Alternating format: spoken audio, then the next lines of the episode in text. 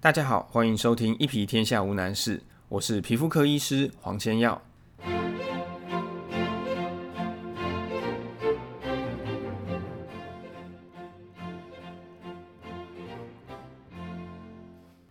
今天我们要来谈酒糟。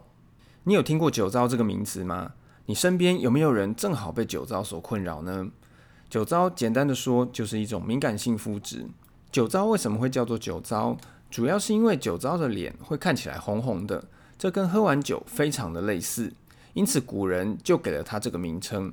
但是现在我们知道，酒糟跟喝酒其实并没有太大的因果关系，所以现在也有人改称它做玫瑰斑。酒糟主要的症状有两个，其中一个就是脸会红，而这个红并不是一般的红，这种红它不太会退，而且它会在脸的中央部位比较严重。另外一个症状就是所谓的酒糟鼻，我相信大家都在很多的漫画、卡通里面看过这样子的角色，他的鼻子会很红很大，这个就是酒糟鼻。而在医学上，我们称呼它做鼻瘤。会有鼻瘤，主要是因为皮肤长期发炎之后，造成它增生肥厚，所以呢鼻子看起来会比较大颗。而绝大部分的鼻瘤患者都是男生，女生相对起来不容易有这样子的状况。其他的症状包括脸上可能血丝会比较多，还有的人会有点不舒服，包括脸上会痒、会刺，甚至会感到灼热。另外还有一个很常造成混淆的状况，就是酒糟的丘疹。酒糟的丘疹看起来非常像小颗的青春痘，有时候不是那么容易做区分，所以我会建议，如果你的脸常常会红，而且这个红不太会退，或者是你的青春痘经过治疗，但是效果一直不是很好，这时候都可以去给皮肤科医师做个检查，说不定你根本就是个酒糟的患者。虽然酒糟脸会红，然而并不是所有的脸红都是酒糟，我相信大家都有这样子的经验。你在情绪比较激动、比较紧张的时候，脸会红；吃到辣的东西，脸会红；甚至在天气比较热、晒太阳晒得比较久，脸也会红。那这些红都是酒糟吗？当然不是。到底是不是酒糟，往往必须靠有经验的医师配合一些检查，才能够正确的诊断。我常常强调，正确的诊断绝对是最重要的一件事情。因为不管你用什么高价的药物，如果你的诊断根本就错了，那你的治疗绝对不会有效。为什么这件事情我要特别提出来谈？因为酒糟这一两年在台湾非常的红，这让很多医师把酒糟做过度诊断，也就是有些患者他其实不是酒糟，但是医师仍然诊断他为酒糟，也开了酒糟的药给他。这些从诊断就是错误的治疗，完全不会对病情有帮助。前两个礼拜，有一位住在桃园的小女生来找我，她的脸上长满脓包，已经长了半年了。她看过很多医师，这些医师都告诉她：“你这就是酒糟。”这个小女生她也非常配合治疗，她很听话的擦药，很听话的吃药，也用了很贵的自费药膏，但是完全都没有改善，甚至这些脓包越来越多。她来到我的诊间之后，我帮她做了一些简单的检查，发现她根本就不是酒糟。当我们有了正确答案，就能够对症下药，所以她的脸在一个礼拜之内就有很明显的改善。那为什么我们好好的会有酒糟？酒糟还是一个跟肤质，也就是跟基因蛮相关的一个疾病。也就是说，有的人天生就比较容易会有酒糟。其他的原因还包括皮肤的免疫系统异常、皮肤的保护力比较不好，还有皮肤里面神经血管特别敏感。再来，也有的人是因为不正确的医美治疗所引起的。这几年在酒糟很热门的一个话题，就是所谓的蠕形螨虫。我相信非常多病友在各个酒糟社团里面，应该都听过这样子的名词。蠕形螨虫是一种住在我们脸上的寄生虫，它非常非常的小，在检查的时候必须要用显微镜才看得到。所以各位在听完今天节目之后，不必回家猛照镜子，因为你在肉眼下绝对找不到这些虫。蠕形螨虫在所有人的脸上或多或少都会有一些。但是酒糟的皮肤因为抵抗力比较不好，所以蠕形螨虫容易长得比较多，或是引起一些不舒服的症状。我想要强调的一个重点就是，蠕形螨虫的确是引起酒糟的原因之一，但是它并不是引起酒糟的唯一原因。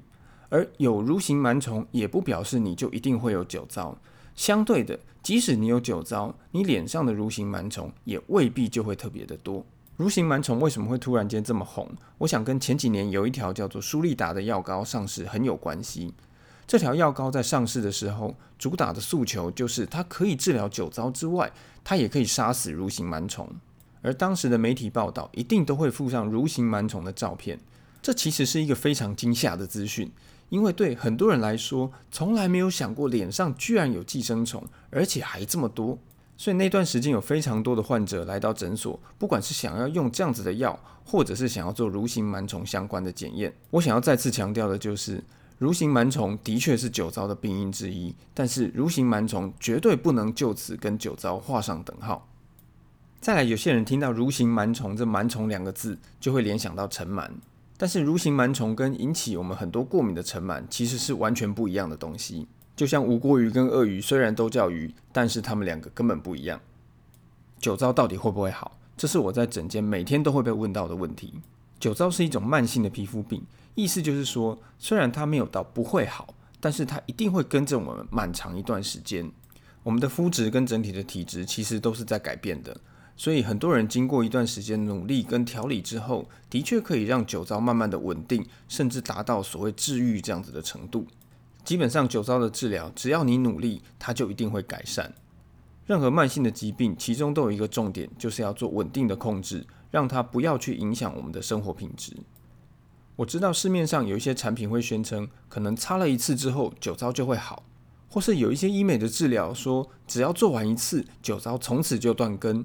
基于一个皮肤科医师的专业，我认为这些宣称都是不切实际，而且跟事实是有所差距的。酒糟的治疗部分，我们大致分成三个方向：第一个是擦的药，再来是吃的药，然后是一些医美的治疗。外用药的部分，我们最常使用的是一种叫做 Metronidazole 的药膏。我相信绝大部分的酒糟病友应该都擦过这种药。另外，杜鹃花酸在学理上对酒糟也会有帮助。但是杜鹃花酸本身因为带有一点刺激性，所以有一些酒糟的患者擦了以后，皮肤反而会更不舒服。还有一类是叫做非类固醇的消炎药，这种药膏对酒糟也会有帮助。这两年有两个很重要的酒糟药物上市，第一个药叫做敏利舒。敏利舒是一种血管收缩剂，它擦在我们脸上之后，可以让我们脸上的血管变细，变得比较小条。那这样子有什么好处呢？这样子的好处就是可以让我们皮肤褪红。它对于酒糟的泛红会有蛮明显而且蛮快的效果。刚上市的时候，有些人蛮喜欢这种药的，尤其是一些男生的族群。这些病友他对自己的外观并没有太大的要求，他的酒糟也不会引起他太多的不舒服。他们唯一的困扰就是早上出门上班的时候会被警察拦下来，因为他们的脸从一早就很红，警察就会觉得你好像一早就在酒驾。在使用这个药物之后，他们就可以解决这样子的困扰。所以他们会蛮喜欢的。不过这个药有一个比较讨厌的地方，就是有擦就有效，没擦又开始红，而且它本身并没有办法针对酒糟根本的病因去做治疗。另外一个药叫做舒利达，舒利达本身是一种消炎药膏，所以它对酒糟很多的症状都能改善。除此之外，它也是一种杀蠕形螨虫的药，所以它对我们脸上蠕形螨虫这种寄生虫的量也都可以减低。这个药在上市之后，马上有了很正面的回响，因为它除了可以改善酒糟这些不舒服的症状，包括会痒、会刺、会痛等等，另外它对酒糟的外观，包括泛红、包括丘疹，也都能够有很明显的进步。口服药的部分主要分为两类，第一类是抗生素，我们会用在酒糟的抗生素，我们称呼为四环霉素类的药。这一类的药物，它相对起来是蛮安全的，除了有些人吃了会觉得肠胃比较不舒服以外，对于肝脏、肾脏相对起来没有太大的副作用。另一种药就是口服的 A 酸，口服 A 酸是治疗酒糟以及青春痘非常有效的一种药，但是它需要考量的点也比较多。第一个，大家最担心的就是它对肝脏的负担比较大一点，有所谓的肝毒性。其次，有些人吃了以后血脂肪会上升。再来，针对女性的使用者，我们一定要强调的就是，在吃 A 酸的这段期间，以及停药之后的一个月内，是绝对不可以怀孕的。因为 A 酸会引起畸胎性，也就是说，如果你在吃药的这段时间内怀孕，那么你生下的小孩有非常非常高的可能性会有一些先天性的异常。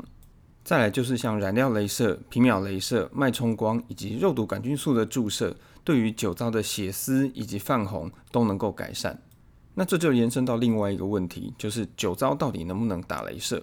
目前网络上大概会有两种声音，有的人认为，因为酒糟是敏感性肤质，所以任何的医美治疗都不适合进行。很多酒糟的病友看到这样子的讯息之后，就觉得非常的困扰，因为他们虽然有酒糟，但是他们同样是有黑斑、凹疤或者毛孔粗大这些问题想要改善。我个人的想法是这样，我觉得酒糟当然是可以打镭射的，因为很多的镭射在正确的使用下，它真的能够对酒糟的外观达到改善。但是酒糟毕竟是一种敏感性肤质，所以我们在做治疗的时候，第一个必须要温和，也就是能量往往不能够太强；第二个，它的治疗间隔也不能够太过密集。至于怎么样选择适合的镭射、适合的能量、适合的治疗间隔，这就必须由医师的经验去判断。如果你已经确定有了酒糟，接下来我们该怎么办？最重要的当然还是配合治疗。酒糟在初期或者比较严重的时候，往往还是要靠药物才能把它控制下来。等到酒糟进入比较稳定的状态，我们可以慢慢改成以外用的药物或者是一些保养品来做日常的调理。在生活上的调整，最重要的就是避免光跟热，也就是我们不要晒太阳，也避免待在比较闷热的环境。以最近夏天来说，我会建议酒糟的患者尽量能待在冷气房或者是有空调的环境。当然，我们的冷气吹久了，皮肤一定会比较干燥，这个时候保湿的乳液一定要记得擦。饮食方面，我们要避免吃了身体会热起来的食物，包括太烫的饮料、热汤、热饮等等，或者是比较辛辣的食物。各种的酒类，我们喝了以后身体也会变热，所以这也应该要避免。不过，我认为针对酒糟这种慢性的问题，有一个很重要的关键，就是我们要跟它和平共存。什么叫做和平共存？就是不要让酒糟去影响我们的生活。以饮食来说，有些人他真的就很爱吃辣，那难道有了酒糟以后，他一口辣都不能吃吗？或者有些人他真的很爱喝酒，难道有了酒糟以后，从此一杯酒都不能喝吗？我觉得事情其实没有这么严重，我们还是要去取得一个平衡。当酒糟已经进入一个比较稳定的状态，我们在生活作息以及饮食上其实是可以有一些弹性的。以喝酒来说，如果我们一个礼拜只是喝一两个小杯，我觉得并不会对酒糟有太大的影响。当然，前提是你的酒糟已经稳定了。如果你的酒糟目前还很严重，请你务必遵照医师的指示去治疗，以及做生活作息跟饮食的调整。还有一个很多酒糟病友会问我的问题，就是酒糟到底能不能运动？我先讲结论：酒糟当然可以运动，但是你可能必须去选择运动的项目以及时间。已经有一些研究发现，酒糟的患者如果去做重训，增加自己的肌肉量，它对于酒糟是会有改善的哦。运动是好事，不管有没有酒糟，都应该培养运动的习惯。不过，假如你有酒糟，请你尽量选择在室内的运动，比如说上健身房就是蛮好的选择。如果你真的很喜欢户外活动，请尽量避免在日正当中的时候去做运动。可以的话，我们尽量在清晨或是太阳下山之后再去做户外活动。运动完，因为身体变得比较热，所以很多酒糟的患者会发现脸在运动完变得比较红，然后就会感到非常的焦虑，好像酒糟又恶化了。其实并不用太过紧张。我想绝大部分的人并不是职业运动员，所以我们运动的时间在整天二十四小时里头的比例相对起来都是蛮低的。也许在运动的这一两个小时前后，我们的脸真的会比较红。不过只要在其他的时间内做好正确的保养以及照顾，我想对于酒糟的病况控制并不会有影响。这当然是一种平衡跟妥协。我认为运动它的利大于弊，也就是它带来的好处比它造成的缺点要来得多。所以，一般我还是会建议酒糟的病友能够培养运动的习惯。最后，我们把今天的内容做一下整理。首先，酒糟是一种敏感性肤质，它最主要的症状是持续性的泛红以及酒糟鼻。很多酒糟的患者脸上都有蠕形螨虫的增生，但是蠕形螨虫跟酒糟并不能够画上等号。酒糟是一种慢性皮肤病，慢性皮肤病的治疗一定需要耐心。虽然酒糟会跟着我们好长一段时间，但是只要努力，酒糟一定会改善。如果你喜欢今天的节目，欢迎你透过各种留言的方式来告诉我，并且把节目分享给你的好朋友。同时，你也可以在脸书上面找到我。我们下次见，我是皮肤科医师黄千耀。